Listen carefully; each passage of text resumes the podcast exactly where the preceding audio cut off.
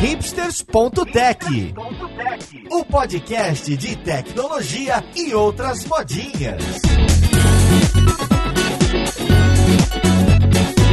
Olá, caro ouvinte, seja bem-vindo a mais um episódio deste que é seu podcast favorito. Esse é o hipsters.tech, meu nome é Paulo Silveira e hoje a gente vai conversar de ciência de dados, de data science e, melhor ainda, a gente vai falar de alguns casos curiosos, famosos ou não tão famosos sobre essa profissão que tá mais do que na modinha. Então vamos lá pro podcast ver com quem que a gente vai conversar.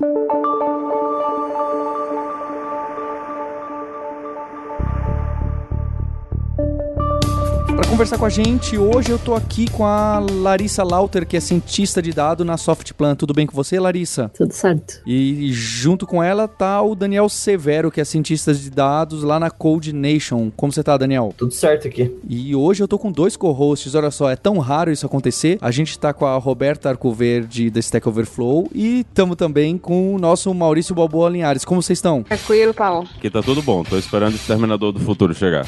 pra gente começar essa conversa, eu queria saber de algum de vocês. O que, que a gente tem de caso de data science? Pode ser antigo, tá bem? Que vocês acham que é marcante, vocês que estudam isso e trabalham com isso, quando o seu tio, sua tia perguntam lá para vocês, primo e prima, falam: o que, que vocês fazem? Ah, então, lembra quando tal empresa descobriu tal coisa, olhando para os dados e criou tal produto? Eu tento fazer isso em maior, menor escala por aqui. O que, que vocês enxergam aí de caso bacana que o ouvinte também pode falar: ah, então tô sacando um pouco o que, que vocês fazem?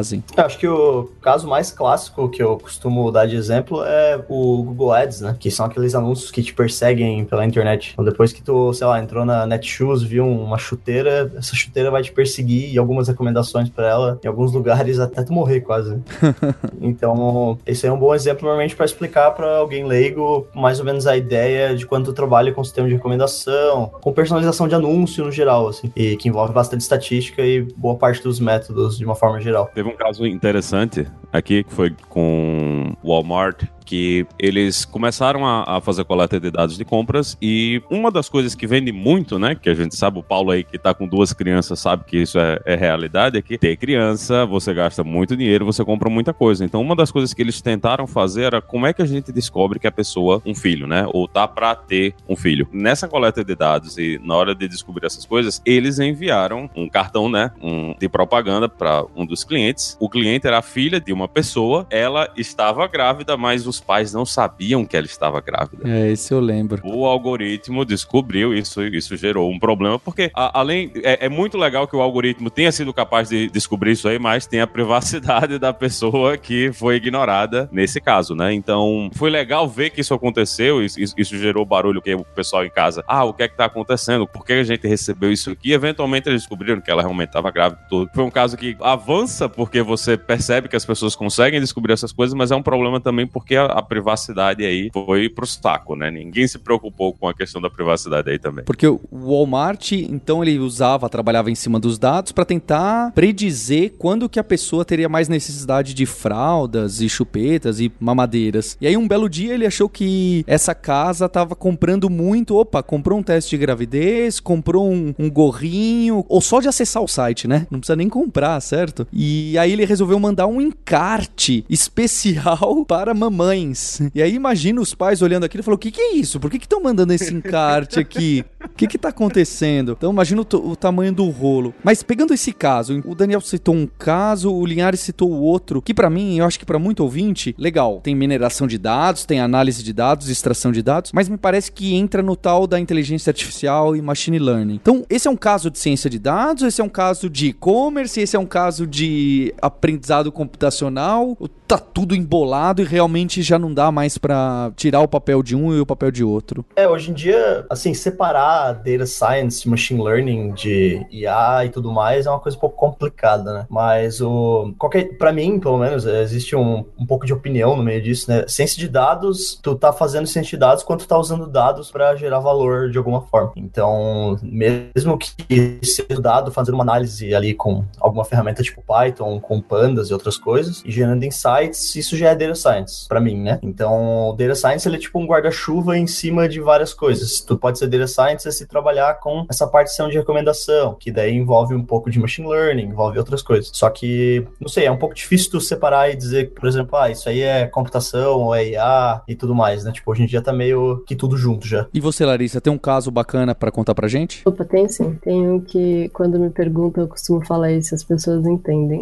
É também do Google, então eu conto de uma vez que eu comecei a fazer aula de dança numa escola de dança. Eu não coloquei na minha agenda do Google nem nada, mas toda terça-feira, às 20 horas, eu ia até esse bairro, até especificamente essa escola e ficava uma hora lá. Aí na terceira semana, eu já recebi uma notificação no celular do Google me dizendo a hora que eu devia sair para ir até a escola, inclusive falou o nome da escola. Então ele percebeu que todo dia da semana eu repetia esse padrão de ficar uma hora nesse lugar, que ele sabia que era uma escola de dança e sabia que as pessoas costumavam ficar uma hora lá dentro. Então eu me encaixei nesse padrão. E daí a entender que eu tinha entrado numa turma de dança era só um passo. Né? As pessoas ficam um pouco assustadas às vezes quando eu conto isso. Eu acho que assustada é a palavra certa, assim, me lembra muito agora, para quem mora no Brasil sabe, toda farmácia que você vai, eles pedem nosso CPF, né? É. E a gente dá porque ah, tem um desconto, tudo bem. Eu, eu sou um pouco paranoica, eu parei de dar meu CPF. Eu, não, eu pago caro, porque eu comecei a receber, assim, as coisas muito específicas, tipo anúncio da marca de escova de dente específica que eu uso, sabe? Eles imprimem, ah, anúncios para você. Não, não quero você sabendo o remédio que eu tomo, isso é um absurdo. É, sabe o que me contaram em relação a farmácias? Que tem empresas especializadas na mineração desses dados cross-farmácias. Então, quando você lê e aceita os termos minúsculos do site de farmácia online, em algum lugar tá escrito que ele tá não só capturando os dados para te vender melhor os produtos deles, como ele tá compartilhando esses dados com outras farmácias. E aí, e, e outros sistemas, eu imagino, tá bem? E o que, que o sistema faz? Ele pega e descobre que a Roberta Arcoverde compra a pasta de dente tal uma vez a cada dois meses, mais ou menos. Na hora que ele percebe que você não comprou há mais de dois meses, o famoso propagandinha daquela pasta de dente começa a te perseguir, porque ele sabe que, não que você entrou, mas que pela frequência, a, assim como a frequência da Larissa na escola de dança, a Roberta já deveria ter comprado essa pasta. Deve ser que ela esqueceu. Vamos tentar pegar aqui o, o percentualzinho dessa venda. É engraçado, porque lembra um pouco o caso da Walmart. Inclusive, esse caso que, que o Maurício citou, achei que era da Target. Ah, acho que é da Target. Acho que é da Target. Mas eu acho interessante, porque justamente levanta a discussão de até onde vai a ética, a privacidade, essas discussões, porque a análise dos seus dados, do seu comportamento de compra informa muito sobre você. Né? E aí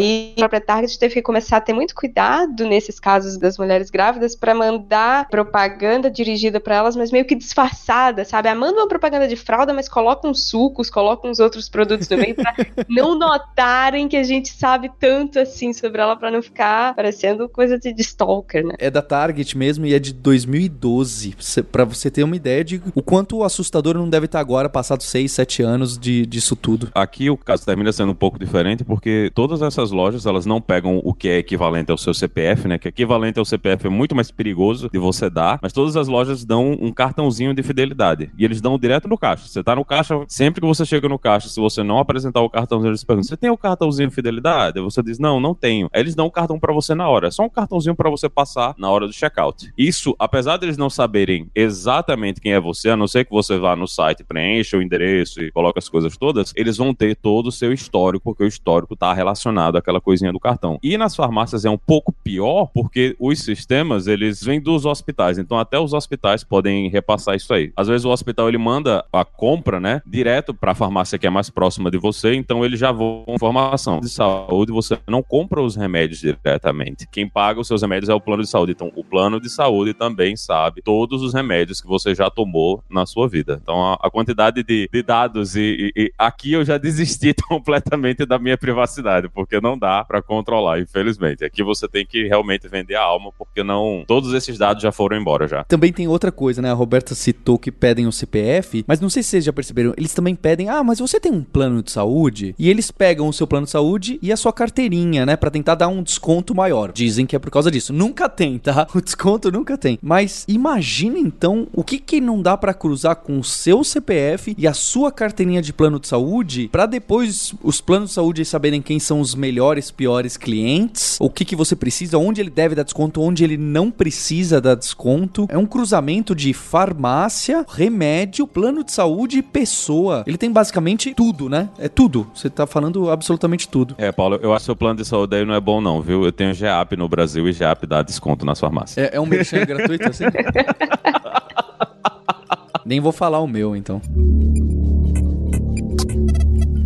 Thank you que mais? Que outros casos que a gente tem aí que representam aí a ciência de dados, que realmente para mim tá ficando cada vez mais claro que tá muito misturado com machine learning, né? Eu fui até googlar aqui data science ou machine learning e esse é, um, é uma coisa que muita gente procura e tem um monte de artigo tentando falar e alguns já colocando tudo junto. Eu tenho um caso de um artigo que eu vi do Tinder, mas era falando que eles faziam os scores dos usuários. Então eles entendiam bem entre aspas quem era bonito e quem era feio, ou seja, quem quem tinha um alto índice de likes e quem tinha um baixo índice de likes. Que horror! A coisa tá descambando rápido nesse episódio. E não é uma simples contagem, né? Eles falavam que quanto mais pessoas dessas que tinham um alto índice de likes te davam likes, contava mais pro seu score do que as pessoas que não eram tão aceitas assim. Também tem aquelas no começo, pelo menos, que jogavam todo mundo pra direita, né? Então o like dessa não valia muito. E também eles conseguiam agrupar, por exemplo. Ah, eles sabem, a Larissa gosta de pessoas que têm, ah, sei lá, tatuagem, não gosta de quem coloca foto sem camisa camisa, gosto de quem é, usa fotos com animais, com gatinhos. Então eles conseguiam me mostrar mais pessoas que tinham fotos desse tipo e menos das outras. E o mais incrível que eu achei é que eles então sabiam assim, ah, provavelmente ela vai gostar dessa pessoa aqui. E aí eles queriam que eu desse match com aquela, o que eles faziam? Mostravam cinco pessoas antes que não tinham nada a ver comigo. E aí eu pensava assim, pô, tá descambando isso daqui, né? Que droga. Aí me apareceu a melhorzinha. Opa, melhorou. Gente. Essa sim. Que sensacional. Isso não pode, gente. Mas na vida real é assim, né? Você sai na festa, você vê cinco mais ou menos, aí quando vê um pouquinho melhor, você opa, agora começou a festa. Depende do referencial, né? É. Tem um livro que se chama Nudge, N-U-D-G, que ele fala, assim, sobre essas pequenas influências que a gente pode fazer e como isso impacta na escolha das pessoas. Então, se eles... Eu poderia pensar, ah, se eu simplesmente mostrar pessoas aleatoriamente, eu tô me eximindo da culpa de influenciar a pessoa. Só que não, toda a ordenação que tu mostrar, mesmo que seja aleatória, vai ter um tipo de influência. Aí, ah, se eu ordenar de uma forma que eu acho que vai é, beneficiar a pessoa de um certo jeito, também isso pode ser bom, pode ser ruim. Enfim, é uma discussão longa, mas é um livro que eu recomendo. Ele começava o livro falando sobre como organizar é, os alimentos numa lanchonete da escola. Se era melhor botar os doces bem à vista para vender mais, se era melhor esconder, se era melhor botar as comidas mais saudáveis na frente, na linha dos olhos das crianças. É curioso, né? Porque é aquela brincadeira, não dá para você ser isento, né? Acaba, se você tenta não interferir, você já tá interferindo de alguma maneira e você precisa ter essa consciência. É bem complicado. Eu acho que a área de varejo, de, de supermercado, tem muito case interessante de, desse tipo de análise de dados, porque é análise de compra, né? Você vê, eu lembro, eu li, eu, no mesmo livro, eu acho que eu li o case da, da Target, eles disseram que analisaram horas e horas de gravações de fitas de supermercado para entender que a maioria das pessoas começa a sua peregrinação pelos corredores da direita para a esquerda. E assim, é, eles sabem o que, que produtos eles colocam nos primeiros corredores, que produtos no fim, por exemplo, eles colocam mais tranqueira e junk food no começo e fruta no fim, para que as pessoas peguem os junk foods no começo e no final, ah, ou algo do tipo, tipo, ah, já que eu peguei tanto doce, vou pegar umas frutas também para balancear, enfim, toda essa montagem de onde os produtos ficam nos supermercados tem muita ciência por trás, tem muita análise de comportamento de consumo por trás. É, aqui em São Paulo, na ESPM, lá na faculdade de, de marketing, eles têm inclusive um, um pseudo supermercado justo para fazerem esses testes, isso, aquela brincadeira de que quem compra cerveja compra fralda, né? Sei lá. Tem essas piadas que eu nunca sei se é bem verdade ou se já virou mito. No varejo físico, né, é um pouco mais difícil, mas no varejo digital, no e-commerce, né, é bem mais fácil para fazer teste AB, né, que é o que o pessoal chama, que é a ideia de tu mostrar uma coisa para um conjunto de pessoas e outra coisa para outro conjunto de pessoas e tu ver qual que performa melhor, assim. Então, desde, por exemplo, tu mostrar uma página com uma, um botão de uma cor e a outra página aquele mesmo botão com uma cor diferente, ver qual que é mais clicado e tudo mais. Uh, quando eu trabalhava com a Lari na Cord, no de teste AB, e aí tinha vários resultados, até alguns estranhos, de, por exemplo, ao invés de tu colocar o, o quanto de porcento de desconto que tem aquele item, tu colocar o valor absoluto, isso influencia na compra ou não. Tem várias coisas bem interessantes. Essa área de teste AB é uma parte bem legal mesmo. Eu tô lembrando agora desse caso que ela citou do Tinder, da ordem, né? Então, da ordem, ah, se vem muita nota baixa, aparece qualquer coisa um pouquinho próximo do que você gosta, você, a, a, sua intenção já muda. E eu lembro quando o Netflix tinha aquele campeonato, que eles, eles fizeram, até achei a data aqui, em 2006, que a gente nem sabia o que era Netflix aqui no Brasil, eles queriam melhorar o algoritmo de recomendação deles. E eles fizeram, então, uma competição pra falar, olha, quem tiver um algoritmo de recomendação 10% melhor que o nosso, vai ganhar um milhão de dólares. Aí o mundo ficou louco, né? Até as universidades participavam e os professores. É um campeonato interessante, né? Porque tem a tabela, tem as notas, você tem um dataset de teste para você testar e, e, e, ver, e você tem um dataset escondido do Netflix que ele vai ver e te dá a nota. Então você tem um tabelão e você vai vendo lá, né? Universidade MIT, São Petersburgo, Faculdade de, de Ótica e Física, né? Universidade de Xangai, os primeiros lugares. E aí começou a aparecer um casal que é um matemático e, um, e uma psicóloga. Começou a subir rapidamente. E eles foram parar, durante muito tempo eles ficaram em primeiro lugar. Pelo que eu lembro, eles não ganharam. Tem um artigo aqui na Wired. Mas eu lembro que a sacada dessa psicóloga ou desse psicólogo era justo essa que a Larissa fez. Eles colocaram peso para as coisas não serem isoladas, os eventos não são isolados. Eles faziam com que fosse medido. Olha, se você deu muita nota 3 e 4 para os últimos cinco filmes e agora se deu nota 5, 5 estrelas, essas 5 estrelas valem muito mais do que se você já tava num combo de um monte de filme que você dá 5 estrelas. Isso é, a, a, sua referência, já que seus últimos filmes que você viu eram tão ruins, se você deu 5 estrelas, ou justo ao contrário, né? Não é que ele é tão bom, é porque eram muito ruins os, os anteriores. Então ele colocou alguma coisa temporal aí, um peso, e esse algoritmo foi lá pro teto. É óbvio que já se passaram 10 anos e hoje em dia isso deve ser feijão com arroz pro pessoal de machine learning e data science. Mas é uma coisa aí que é próxima do Tinder que a Larissa citou. Teve um caso que gerou uma treta maligna, né, quando saiu, e foi num podcast isso. Foi quando um dos economistas que trabalhavam fazendo, acho que ele ainda trabalha, fazendo data science no Uber, explicou como é que eles faziam a search pricing e ele explicou vários experimentos que eles fizeram. E um dos experimentos era que quanto menos bateria você tinha no celular, maior o multiplicador de search pricing você aceitava na hora de pedir o seu Uber, né? Que você tava lá nos seus últimos 10% da bateria, o Uber tá cinco vezes o preço normal e você olha, eu só tenho agora esses minutinhos para pedir o Uber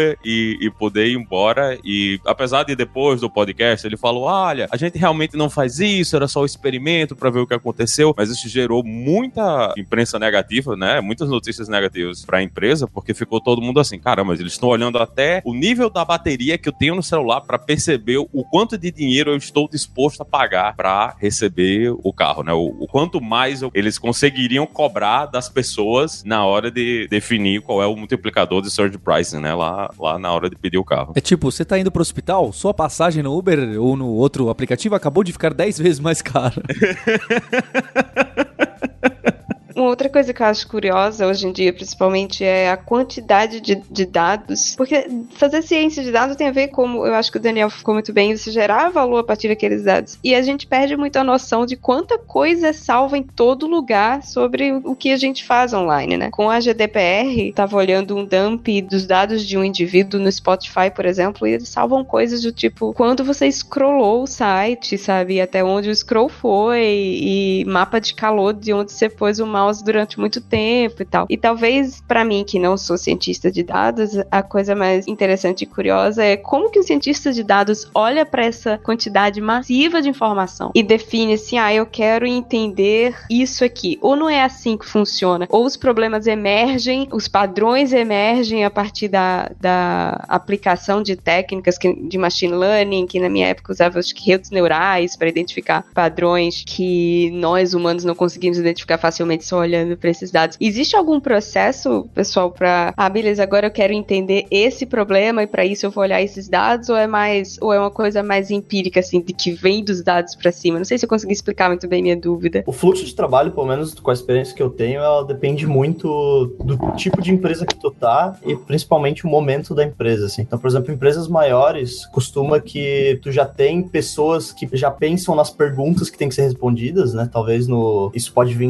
a nível de negócio para baixo, assim. É mais questão de tu realmente entender os dados, aplicar os modelos para tu poder gerar resultado. Só que empresas menores, por exemplo, aqui na Code Nation, a gente recentemente teve um volume de dados razoável e a gente nem sabe o que fazer com esses dados. Então é uma análise completamente exploratória. Assim. Então, tipo, hoje em dia, por exemplo, inclusive hoje, antes de começar a gravar o podcast, o que eu tava fazendo era basicamente pegando esses dados dos usuários que a gente tem na plataforma e analisando, ver o que, que eu consigo extrair disso para gerar valor. E então foi um, é uma coisa bem exploratória, né? Que é o, o EDA, que o pessoal chama Exploratory Data Analysis. Então depende, assim. É, é bom que um Data Scientist nunca trabalhe sozinho, né? Então que ele tenha contato com pessoas de negócio que entendem muito bem do, do business e como funciona, para saber o que, que precisa ser resolvido, qual seria o maior valor para gerar naquele momento. A partir disso, montar as perguntas para ir atrás dos dados. Aí tem coisas muito simples que dá para fazer. Tem um exemplo legal do direito que foi da CNJ. Eles fizeram em 2011, vejam só, fazem sete anos. Eu fico um pouco assustado de ver que antes disso eles não tinham noção é, de quem eram os 100 maiores litigantes do Brasil. Então, litigante é uma das partes que está no processo da justiça, seja quem está acusando ou quem é o réu. Aí eles fizeram essa contagem para ver quem eram os 100 maiores. Os três maiores eram União, INSS e Caixa. Também apareciam lá na lista vários outros bancos e, como muitas pessoas agora devem ter lembrado, empresas de telefonia.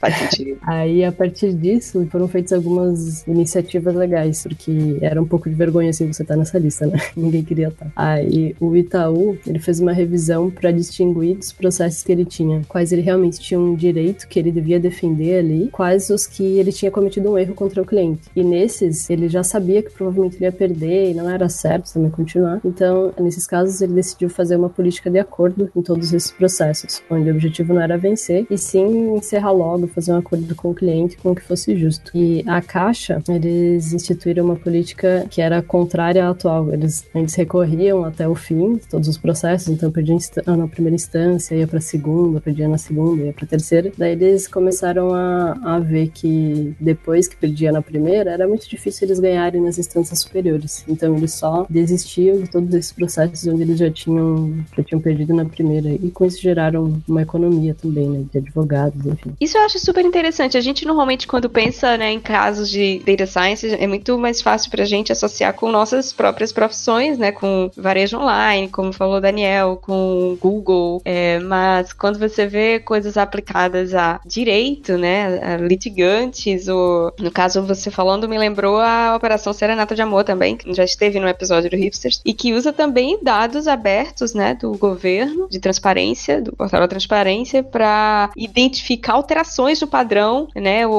o, consumo suspeitos, né, de servidores públicos, no caso, deputados e tal. Ainda bem que quase não tem isso. Não, é raro, raro. É raro.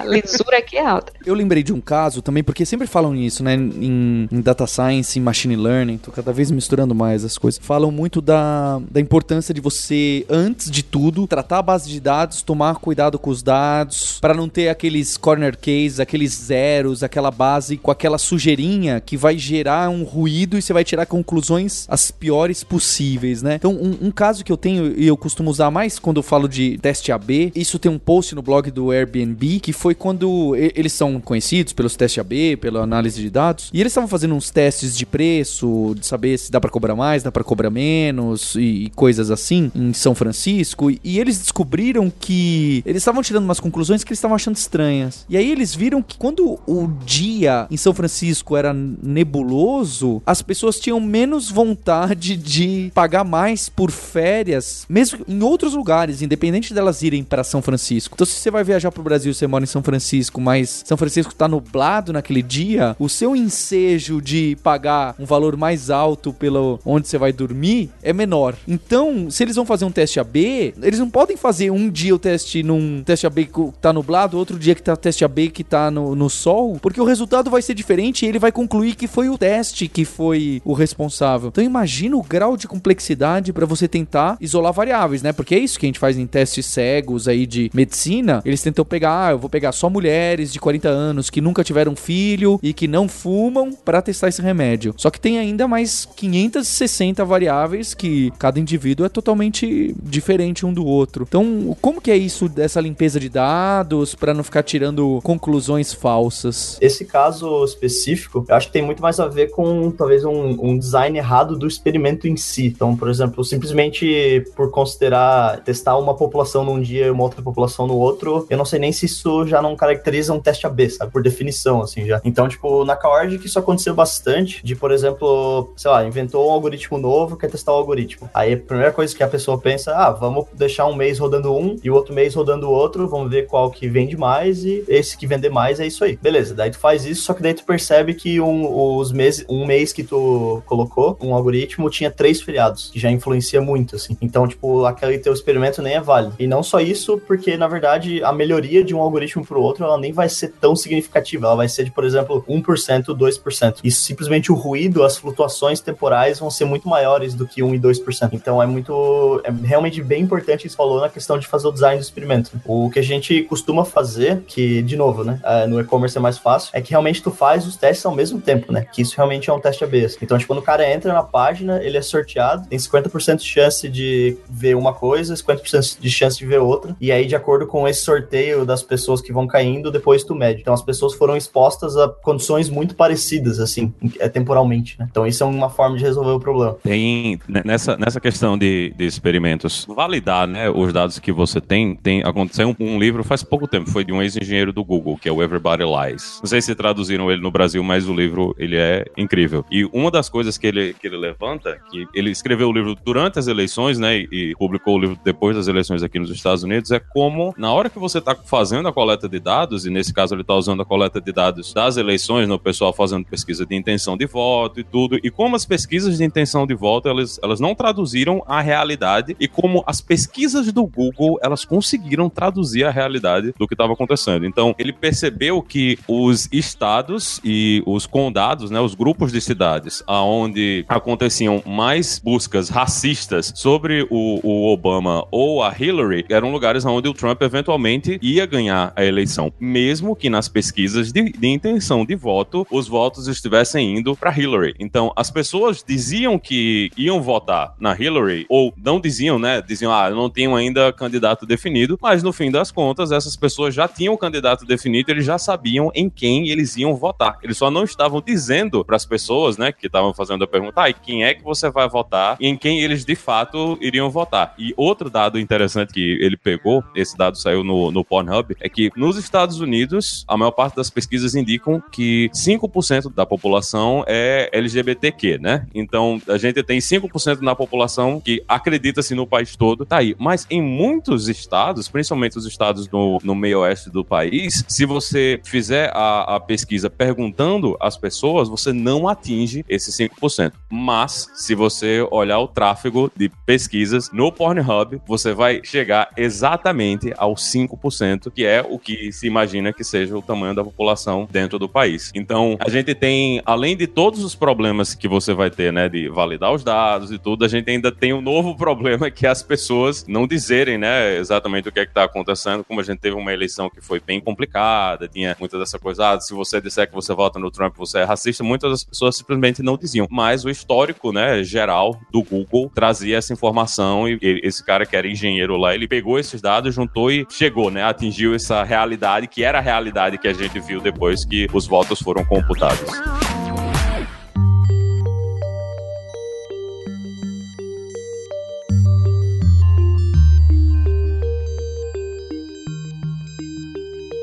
Eu posso. Tem vários casos e análises interessantes que o, a equipe de Data Science lá na Stack Overflow faz de tempos em tempos, tanto com análise dos dados da plataforma, que diga-se de passagem, eu sempre repito isso, são abertos, vocês, qualquer pessoa pode baixar, fazer um dump do nosso banco de dados, fazer toda sorte de análise, e diga-se de passagem, muito estudante de mestrado, doutorado, tem um monte de paper sendo publicado recentemente com análise dos nossos dados, mas a nossa equipe tem um um blog, eu acho que é stackoverflow.blog/insights, que a gente publica toda sorte de análise, tanto dos dados que a gente tem, orgânicos, né, gerados na plataforma, quanto do survey, né? A gente faz todo ano o Developer Survey para coletar mais qualitativamente, mas também quantitativamente, é, é, o perfil de usuário que utiliza a nossa plataforma. Eu gosto muito de acompanhar para ver, por exemplo, que tecnologias estão sendo mais usadas, menos usadas e como está sendo essa alteração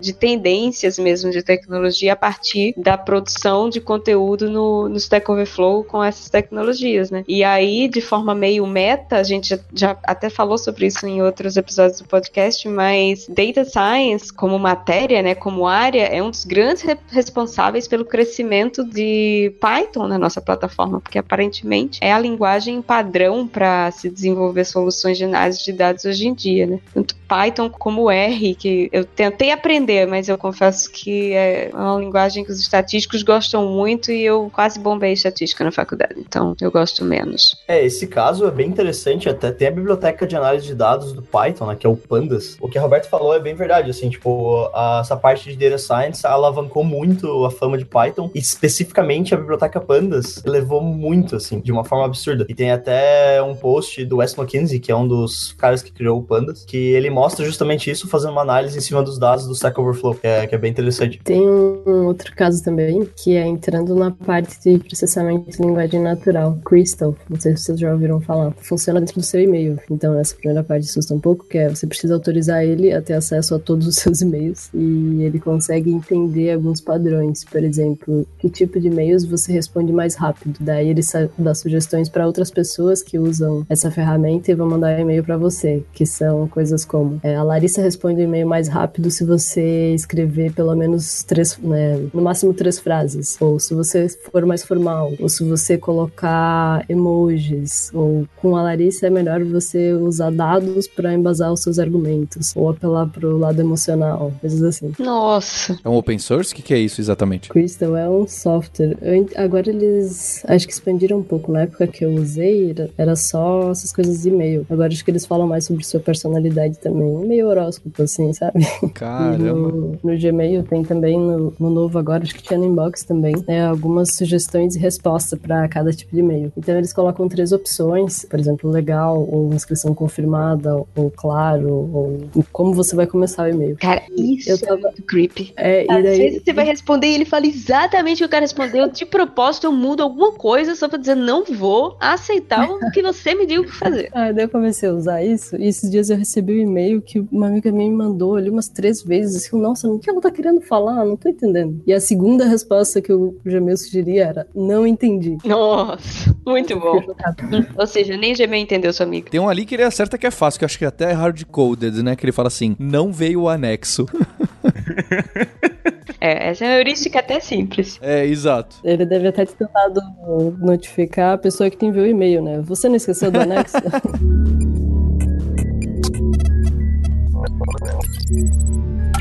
A gente citou diversos casos. Então, eu só queria que vocês pontuassem rapidamente quais são as tecnologias que envolvem o trabalho de vocês no dia a dia, né? Então, o Daniel já citou o Pandas, que é um negócio que eu ouço falar. E esse, o tal do NumPy, eu ouço falar o tempo inteiro. Nunca usei, nunca encostei, tá? Mas pra vocês terem ideia, eu que não tenho a menor ideia de Python, sei da existência desses seres. Quem mais que é ferramenta, tooling importante no dia a dia de vocês, independente de linguagem, do que for. Só para quem tá ouvindo e quer colocar a mão, saber para onde tá indo. É, eu acho que a comunidade de Data Science, pelo menos aqui em Floripa, uh, especificamente por ter uma comunidade de Python muito forte, assim, acaba que muita gente usa Python mesmo. Então, desde NumPy, que é uma biblioteca para trabalhar com matriz, com vetor, para fazer operação vetorizada, até o Pandas, que é construído em parte em cima do NumPy, que é para tu trabalhar com conjuntos de dados, para tu poder importar um CSV de uma forma fácil, etc. E até o, o Scikit-learn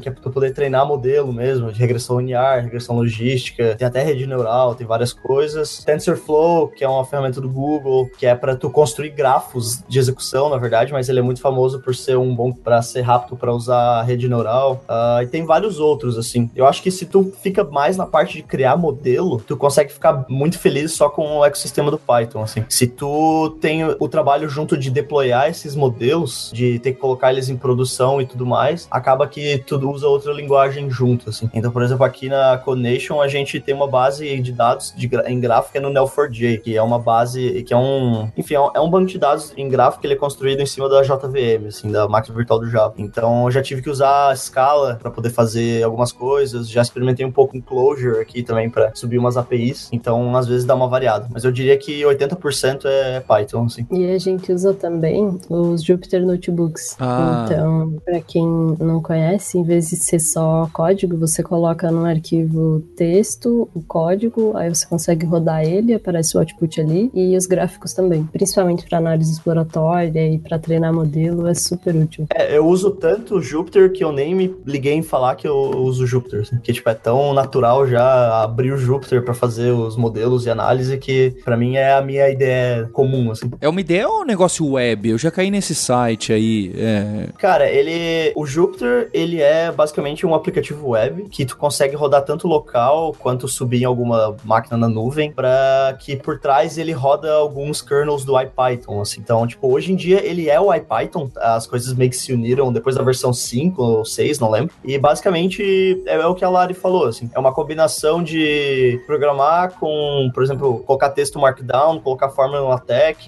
Ele tem aquele esquema de células, então tu pode rodar uma célula com um código, daí voltar e rodar uma outra. Ele já tem umas integrações interessantes com o Pandas, então, exemplo, o Pandas, o Jupyter já reconhece e na hora, e sem tu nem fazer nada direito, ele já, tipo, te mostra um, um preview, assim, da tabela, como se fosse no Excel, assim, quase. Ele tá caminhando cada vez mais para essa parte de, para as pessoas usarem para análise de dados, assim. Só que, assim, eu não sei o que é a definição de uma ideia, mas para mim ele, é, ele acaba sendo uma ideia. Eu acabo usando ele para programar, sabe? Então, para mim é, é uma tem, ideia, não sei. Tem plugins para ideias, né? Para quem usa o PyCharm da JetBrains, ele tem um pluginzinho que ele já roda direto dentro do PyCharm. Eu lembro que o Eclipse chegou a ter um plugin, mas faz muito tempo que eu não uso, mas o PyCharm, ele tem um, um IPython notebook lá que você consegue rodar as coisas do Jupyter direto dentro dele. Sim. É, e o Jupyter ele não é só para Python, assim, ele integra com várias linguagens. Então, no meu caso aqui, o que eu uso muito é como a gente tem esse banco de dados do Neo4j, ele tem uma linguagem de query que é o CQL, é o Cipher Query Language. E daí o Jupyter tem um plugin para eu não ter que é, entrar lá na interface do banco e colocar as queries lá, eu simplesmente boto ali é, porcentagem porcentagem Cipher no começo da célula e aquilo ali ele já entende que é uma query do Cipher, ele já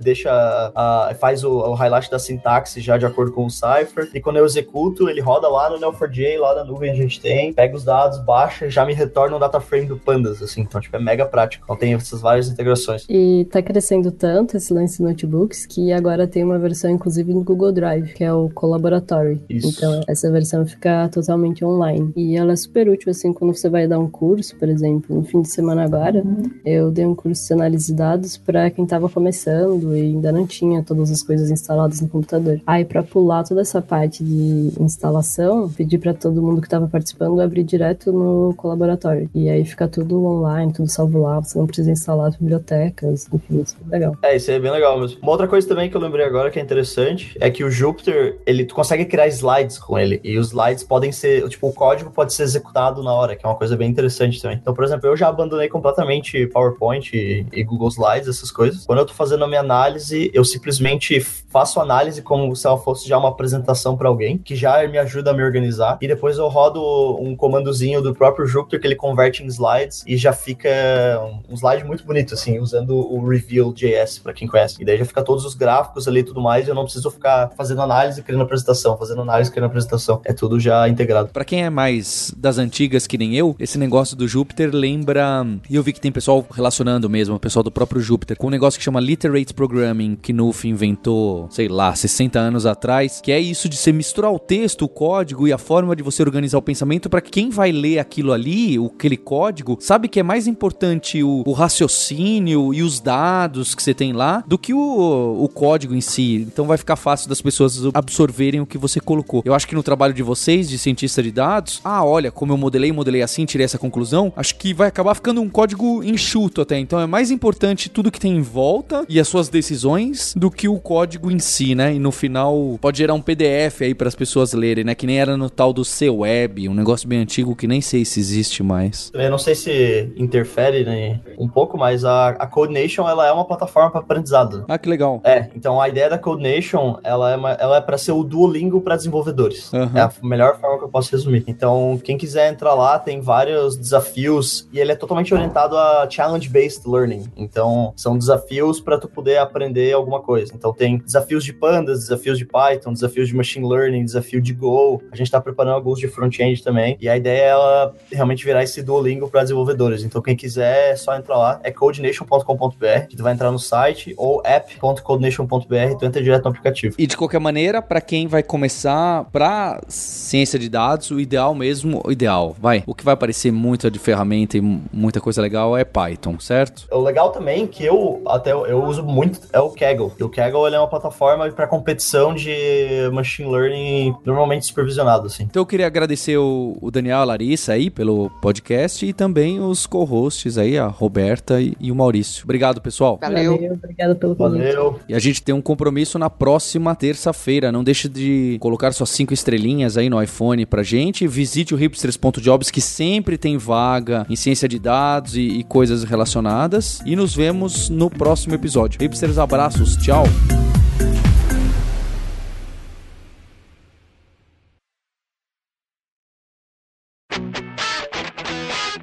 Você ouviu o hipsters.tech, produção e oferecimento alura.com.br, cursos online de tecnologia e Kaelon, ensino e inovação. Edição Radiofobia, podcast e multimídia.